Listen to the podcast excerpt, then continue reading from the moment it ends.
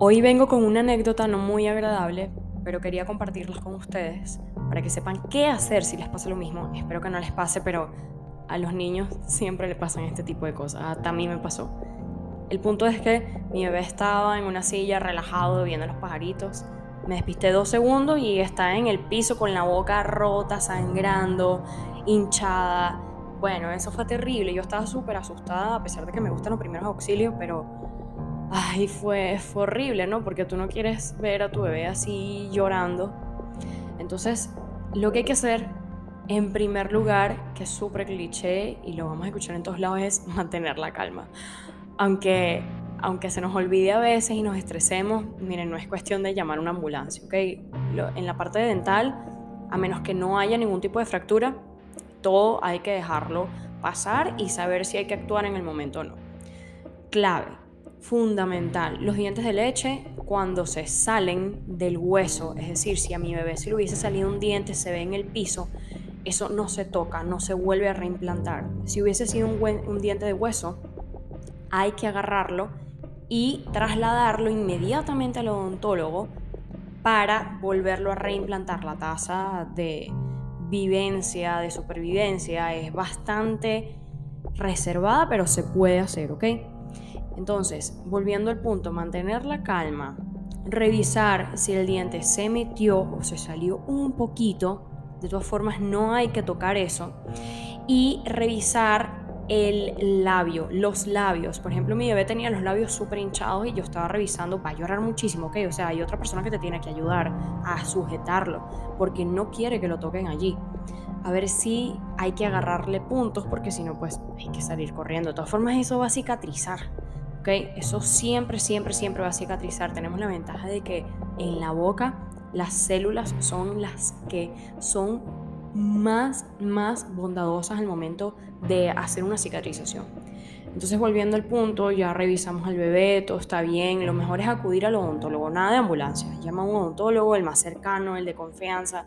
Si es odontopediatra, mejor. Y lo más probable es que se le tome una radiografía. En el caso de mi bebé no fue así, porque bueno, no hubo ningún movimiento o alteración de los dientes, pero sí puede pasar que internamente se haya fracturado un dientico. Entonces el doctor le va a palpar por allí y bueno, el bebé va a, pegar gritos si le sigue molestando o lo que sea. ¿Qué hice yo? Siempre tengo en mi casa desinflamatorio y tengo analgésicos y sé cuál es su dosis pediátrica. No porque yo la haya calculado, sino porque siempre me gusta saber. Y tenía una cosa que se llama Gensibol, que es una especie de lidocaína, no es lidocaína, es para que me, me entiendan, es una especie de anestesia tópica que se le va a colocar y la usan muchísimo las personas para cuando le están saliendo los dienticos porque les duele mucho. Eso fue lo primero que hice. Analgésico y agarré un algodón o una gasa, algo súper, súper suave para que se impregne de ese líquido y se le pone. Hay que tener mucho cuidado también. No sé qué dirán los odontopediatras de esto, porque como se le va a dormir un poco la zona, no la va a sentir y puede llegar a morderse. Entonces hay que ser bastante observadores en el momento de que se le vaya a realizar esto. Yo porque bueno, evidentemente no le quité los ojos de encima desde que le puse eso, y quería que le parara el dolor porque se dio tan duro que estuve a punto de buscar una toallita sanitaria para ponérselo allí. La boca siempre, siempre va a sangrar muchísimo. Ahí la vascularización es enorme, la microvascularización allí es súper exagerada, escandalosa y bueno, quédense tranquilos que eso siempre va cicatrizar. Por otro lado, lo más probable es que en estos casos que los dientes no les haya pasado nada, no se hayan intruido o extruido.